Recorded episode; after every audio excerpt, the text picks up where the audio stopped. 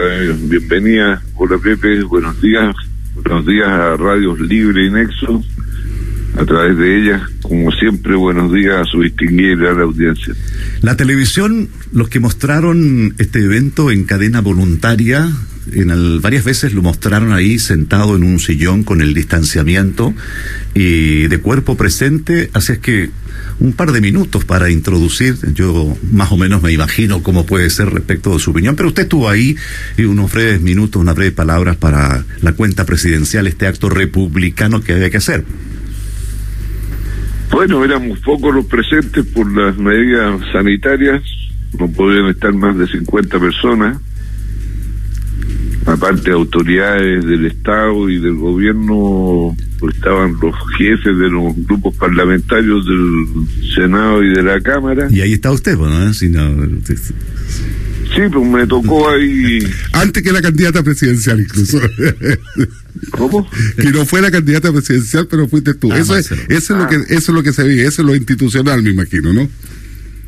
Sí, pues no, los candidatos siempre los invitaban antes, pero ahora, bueno, no se podía, ¿no? Y bueno, en la cuenta misma, no sé, no, no, yo por una parte creo que no, no hubo grandes anuncios, era lo que correspondía a mi juicio, porque no solo por el tiempo que le queda al gobierno, sino que por la energía política que le queda. Eh, prometer hacer eh, grandes anuncios habría sonado como falso. Pero está bien. Bueno, ya era la, última cuenta del, presidente Piñera. Me parece bien porque eh, así ponderado de haber estado ahí, de escuchar, no en los resúmenes de la televisión y decir que, está todo de acuerdo a, sus expectativas, me parece bien, pues no hay, no hay anuncios, no hay ambiente político, no hay apoyo, no hay aprobación ciudadana, me parece bien, pues muchas gracias por eso. Ahora, bueno, cuando igual uno le, pone ají a los tacos. ya, ya pongámosle aderezo entonces. Porque me preguntaron a la salida la televisión de la cámara que qué opinaba yo y les dije que bueno, estaba bien que hubiera sido sin promesa, que era un buen anuncio lo de para un grupo de, importante de personas lo de ponerle el pie al acelerador del matrimonio igualitario, por lo menos iba a haber gente contenta pero que en un pequeño lapsus el presidente había revelado la verdadera eh, actitud que había tenido frente a la protección de los chilenos en la pandemia, que fue cuando pidió un minuto de silencio por los fallecidos y el minuto duró 15 segundos, o sea, hasta en eso está caño. ¿Ah? Se han ido acortando los minutos de silencio, Marcelo, pero no son 15, 15 segundos, son 45 a veces, 50. la cámara, la cámara ¿Se cumple? Ah, bien, ese es un buen dato. Yo, porque yo. El fútbol, eh, discurso no Y en, otra, en otras ceremoniales también de repente he ido bajando. Qué bueno que me diga eso porque el minuto se cumple. Bueno, rigurosidad. Marcelo, y reporteando un poco el tema ¿Cómo, ¿Cómo estaban las caras de los presentes cuando anunció la urgencia del matrimonio igualitario, que es la gran noticia? Porque yo creo que ese es el sentido que tiene. O sea, no habiendo más que tratar. Claro, exactamente. Bueno, Girardi, que también le gusta echarle a los tacos, dijo que eh, había visto a Coloma y a otros que no aplaudían, que ya después no aplaudían nada. Se deprimieron. No, parece que se le armó un problema serio en el interior del gobierno, pero a estas alturas. Pero no se acuerdan que en Espiñera, cómo actuaba como senador, el presidente actual, cómo era como senador en, en algunas áreas. Eh, cuando se inició el Parlamento, cuando partió como senador, era díscolo, absolutamente, no era precisamente de la masa. Sí, pues, entonces se le olvida que, que juegan los partidos solos de repente. Pues. Sí, no, pero nos sorprendió mucho y yo sé, de, como se dice periodísticamente, de buena fuente que te digo, la noche era mayor. y algunos algunos celebraron fuerte el tema, ¿no?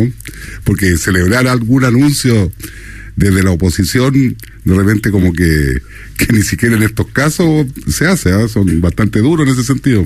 No, la oposición yo creo que tuvo un comportamiento correcto. Correcto, exacto. No, no, O sea, es bien difícil aplaudir ni siquiera a la entrada presidente, ya uno lo ve entrar respetuosamente y sigue las rutinas que hay que seguir, estar de pie, sentarse cuando dicen y qué sé yo, pero no nos pidan entusiasmo. Y no hubo barra brava tampoco, como no, ellos, ellos había, yo, yo identifiqué a la señora que aplaudía el primer aplauso de dónde venía. Esos políticos viejos ya no. Había, barra brava, del otro lado, del otro lado. Sí. ya no era del interior del distrito. no, no, no. Bueno, vamos al ámbito legislativo, porque en tanta promesa y expectativas entre que se espera y los proyectos de ley no se votan, se crea esta expectativa para ver luego, desde las nueve de la mañana, la votación de este IFE universal, que no es universal, del registro social de hogares, que se espera para corregir, pero no se corrige, que viene, vamos a abrir un poco la billetera, pero no se abre. Eh, hoy día se tienen que votar en comisión estas cosas, pero contribuir cuando va pasando el tiempo porque, tal como dijo un parlamentario ayer, que quiere el cuarto retiro de, fondos desde las AFP, pero aunque el ministro Palacio dijo que es innecesario, es por un castigo al gobierno porque todo esto es puro chamullo nomás y no se convierte en, una real solución. ¿Usted cree que efectivamente hay avance en esto que se llamó mínimos comunes, que todos estaban de acuerdo, pero que prácticamente se diluyó? No, yo creo que hay un avance vamos a ver, pues, algo hemos conversado con el gobierno, con el presidente de la Cámara de Diputados, y bueno, hoy día es la oportunidad que tiene el gobierno para hacer la presentación de lo que está dispuesto efectivamente a hacer, porque yo creo que finalmente se han eh, convencido de que el costo de la vida ha crecido y que no es lo mismo haber hecho la protección con eh, base en la línea de la pobreza hace un año atrás que hacerlo ahora. Las cosas han crecido a un ritmo mayor que el que crece de la línea de la pobreza. Yo espero que el gobierno hago una presentación que sea eh, razonable para poder aprobarla en la Cámara de Diputados. Que sea tanto como el matrimonio igualitario, uno se imagina, tan avanzado en, el área de, lo que uno podría prever.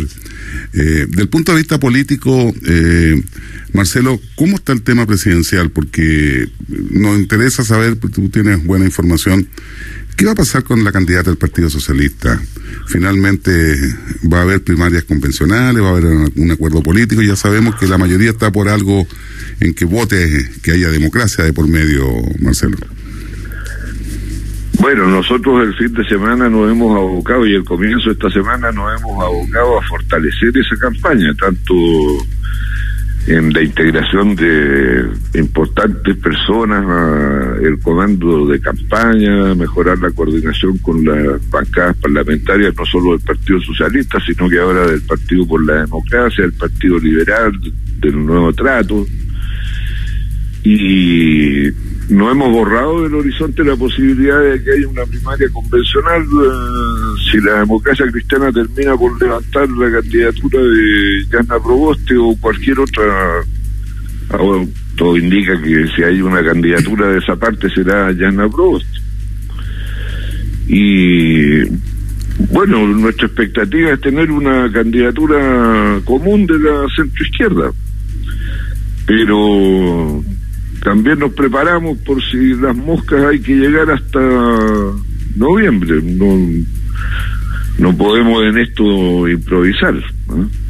Y la directiva del Partido Socialista ya tomó la determinación de ponerse con todo lo que se pueda poner en el despliegue y el despegue de la candidatura de, de Paula Narváez. Yo creo que las cosas van a, a mejorar bastante para ella, para Paula, para su figura, su liderazgo, que además tiene otras cosas que ofrecer que no son necesariamente la presidencia de la República, porque el llamado socialismo democrático puede encontrar el final de su dispersión a través de la síntesis que ella está hoy día representando y puede emerger de ahí un nuevo actor que antes se expresaba con cierta eh, solvencia a través del Partido Socialista y con el entendimiento con el PPE, pero que hoy día no es suficiente. Además, eh, esta es una fuerza que tiene eh, implante en Chile, pues es cosa de ver lo que pasó en la Central Unitaria de Trabajadores. Por primera vez desde que se reconstituyó la Central Unitaria de Trabajadores, votaron individualmente los afiliados a esta Central Unitaria y ganamos lejos los socialistas, pues. pero lejos. Entonces se trata de una fuerza que tiene un implante social eh, fuerte. El Partido Socialista sigue siendo identificado como el Partido de los Trabajadores. Eso no es naturalmente suficiente y bueno, vamos a hacer el esfuerzo por agrupar todo esto bajo una plataforma común que será el foro del socialismo democrático, el movimiento socialista o la federación socialista democrática, en fin, ahí vamos a ver Marcelo, eh, finalmente. Marcelo, estando, estando muy de acuerdo con lo que tú planteas respecto a lo que es la estructura eh, política del partido, lo hemos visto eh, ganar elecciones, tienen despliegue territorial, todo lo que tú has dicho, uno desde afuera lo ve como un partido fuerte, pero no necesariamente eso significa que esa fortaleza se traslada, y esto como un simple análisis nomás, a una candidata que uno la ve de afuera y no representa finalmente el liderazgo fuerte. Y yo veo, la veo rodeada de tanta gente y yo digo, bueno, ¿quién es la candidata? Ella está hablando, pero parece vocero de un grupo de políticos muy avesados, muy expertos, muy potentes, por decirlo así, y ella la vocera. Eh, no, no parece el liderazgo como que ella estuviera hablando. Te lo digo porque esto es lo que percibe la, la, el electorado. Y por otro lado, Yanna Proboste tiene el cargo de presidente del Senado, tiene una trayectoria, tiene una vida política interesante. Eh, y uno piensa desde afuera, y eso es lo que te quiero preguntar, ¿no es legítimo tomar acuerdos políticos de repente en cuanto a nombres, evaluando esto que yo estoy diciendo? No se siente como era antes, como era antes en política, que no se hacían primarias ni se hacía ninguna de esas cosas. Eh, y no, no necesariamente es malo. ¿Cómo lo ves tú eso de, de, una decisión política? Porque llegar con Paula Narváez hasta el final, eh, como tú lo dices, a mí parece bien desde el punto de vista de, del partido, de de lo que hay adentro, energético. Pero políticamente será lo más correcto. A ver, vamos por partes. Vamos por partes. Yo estoy de acuerdo en que eh, Paula, bueno, no adquiere la individualidad que tiene Yana Proboste, y es como tú dices, que aparece como vocera de un grupo importante, pero para nosotros eso también hoy día es importante, por lo que explicaba de que a través de la síntesis que ella hace es posible agrupar en una nueva manera de relacionarse con la sociedad a este a esta corriente política denominada socialismo democrático y que tiene mucho que aportarle a Chile. Ahora, evidentemente que la observación que tú haces no nos ha pasado desapercibida y bueno, van a tratar los del comando de adoptar las medidas para que ello deje de ocurrir y pueda ella emerger como la líder del grupo y no como la vocera del grupo. Es una tarea por hacer. Ahora, sobre compromisos políticos y que a través de acuerdos finalmente se resuelvan, eh, puede ser. Pero si nosotros queremos hacer un proceso que sea inclusivo, participativo, que la siente, bueno, ella tiene que perfilar aquello que está eh, representando, porque no, no se puede eh, borrar, es, una, es algo en construcción. Y por lo mismo, yo lo del acuerdo político, al menos hoy día, como están las cosas, no lo veo probable. Veo probable sí un acuerdo para hacer una primaria convencional, eso sí. Pero así de decir ya yo hasta aquí nomás llego, después de todo lo que hay detrás de ella, no sería responsable política, socialmente.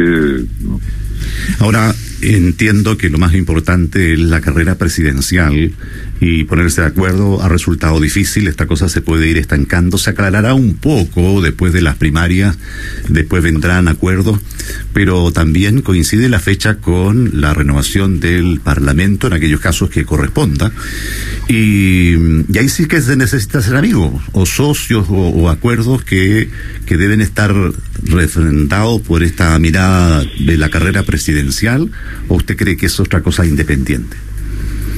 No, pues si de la centro izquierda emerge una candidatura presidencial única, también emergerá un programa de gobierno, un compromiso de gobernar juntos y desde luego la tarea de construir un grupo parlamentario que sostenga esa candidatura en la eventualidad de que se convierta en gobierno, porque el, gobierno necesita eh, tener fuerza en el Parlamento para poder sacar adelante sus compromisos y sus ofertas.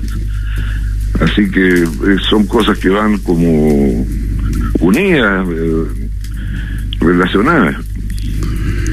Marcelo, a propósito de las declaraciones del senador Insulza, ¿tú también tienes problemas para votar con por Jadwe o no? Bueno, después de lo que nos pasó con su propia intervención directa, de que nos excluyeron de la primaria uno no anda muy seguro en la vida. ¿Fue él o fue el Frente Amplio? No, fue él, fue él.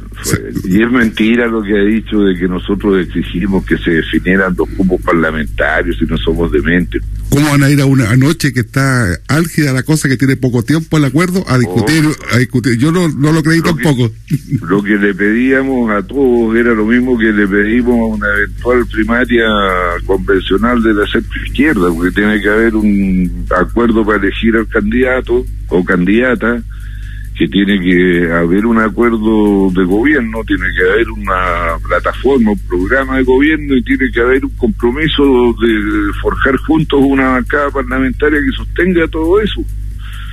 Pero no, no estábamos diciendo ni que lista única ni nada. De hecho, Michelle Bachelet no fue elegida con una lista única parlamentaria, le apoyaron dos listas. ¿Y el Frente Amplio qué papel juega en esto? ¿Estaba más abierto a una.? Porque uno tendría que analizar también cuál va a ser la conducta de Boric, que es eh, bastante también eh, eh, independiente de repente para actuar, no, no es tan partidista ni, ni espera la asamblea, tiene más liderazgo en eso y se arriesga al parecer Boris y Revolución Democrática eh, habrían hecho un esfuerzo porque se levantara el veto al PPD, de modo que los socialistas pudieran participar en esa primaria. Pero no debe haber sido con mucha convicción porque no pasó. Ahora le, tenían miedo al Partido Socialista, lo que decíamos, la, historia, lo territorial, eh, el dueño, el, dueño de Salvador Allende, a propósito de si vamos a la historia, ¿no? Y el mismo día se produjo en la mañana que Pablo Hidalgo declinó su candidatura a favor de Paula Narváez, atrayendo a ella al Partido Liberal al Nuevo Trato, y en la tarde se produjo que Heraldo Muñoz declinó su candidatura y eh, el PPD eh, manifestó su apoyo a Paula Narváez, entonces todo eso también lo puede haber puesto nervioso porque ocurrió entre medio de las conversaciones que hubo, donde se aceptó que teníamos eh, la decisión de hacer la primaria entre todos. Eh, y puede ser que haya estado el factor de un poco asusto de que no era lo mismo competir con esa fuerza que con el Frente Amplio. Marcelo, eh, tú que, que, tienes historia política y, electoral, independiente de los resultados de la, de la constituyente, que uno lo podría analizar como una cosa aparte, ¿tú crees que el, el, el país, el electorado, la historia, votaría por un candidato comunista? Es una pregunta que se hace mucha gente. Bueno, yo creo que hoy día es más posible, ¿eh? porque después del 80% en el apruebo, más del 80% en la elección de los convencionales, eh, bueno, con eh, importantes elecciones en el mundo municipal, aquí incluso en la región de elecciones, en la primera vuelta del gobernador regional, yo creo que eso se ha ido disipando. No, sé si en la totalidad de la sociedad chilena, pero eh, si hay ese temor es mucho menor que antes. Eso es, eso ya no es de campaña del terror esto, sino que es simplemente definición política, porque de eso depende un poco la elección eh, presidencial, porque cuando hablamos de centro izquierda, hoy día la izquierda la representa el Partido Comunista y el Frente Amplio, y todo el resto, y el Partido Socialista tradicional, el PPD, todos están más el centro, entonces obviamente que eso podría ser importante a la hora de decidir quién va a pasar a la, creo yo, porque no creo que haya eh, mayoría absoluta en la primera vuelta, quién va a pasar a la segunda vuelta, ese es un poco el, el tema. Sí, yo creo que sigue siendo difícil ganar en primera vuelta. Incluso un liderazgo tan poderoso como el de Michelle Bachelet. ¿eh?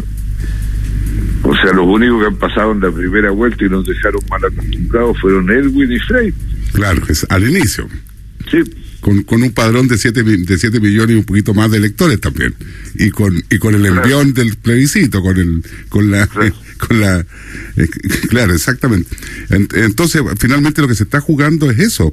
Eh, y el riesgo, y lo conversábamos ayer con el diputado Luis Pardo, el riesgo también de la centro derecha, porque todos están en riesgo, es que se replique el escenario de gobernadores de la región metropolitana, que no es menor. O sea, hoy día eso podría darse, claro. Y se disuelve, y se disuelven los bloques. ¿Ah? Y se disuelven los bloques tradicionales, digamos, porque el, electorado tiene que elegir distinto a lo que estaba acostumbrado. En segunda vuelta me refiero. Sí, sí. Entonces ahí bueno, pero, pero la vida tiene muchas vueltas. En la sociedad es difícil decir que hay algo definitivo y que no va a cambiar nunca más. A mí me enseñó... Los chinos, los, los chinos No, que el hijo único, el hijo único, y ahora quieren tres, y, como no todos van a querer tener tres, entonces ya, que cada quien tenga lo que quiera, y ahí en el promedio llegamos a tres.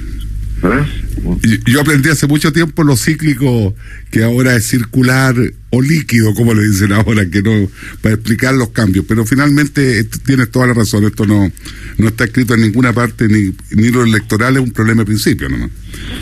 Sí. Muchas gracias, diputado. No, a ustedes, pues que tengan buen día. Muchas gracias. gracias, Marcelo, que esté muy bien. Igual, gracias. Chao, Así es el contacto al día a través de Libra y Nexo en esta jornada del miércoles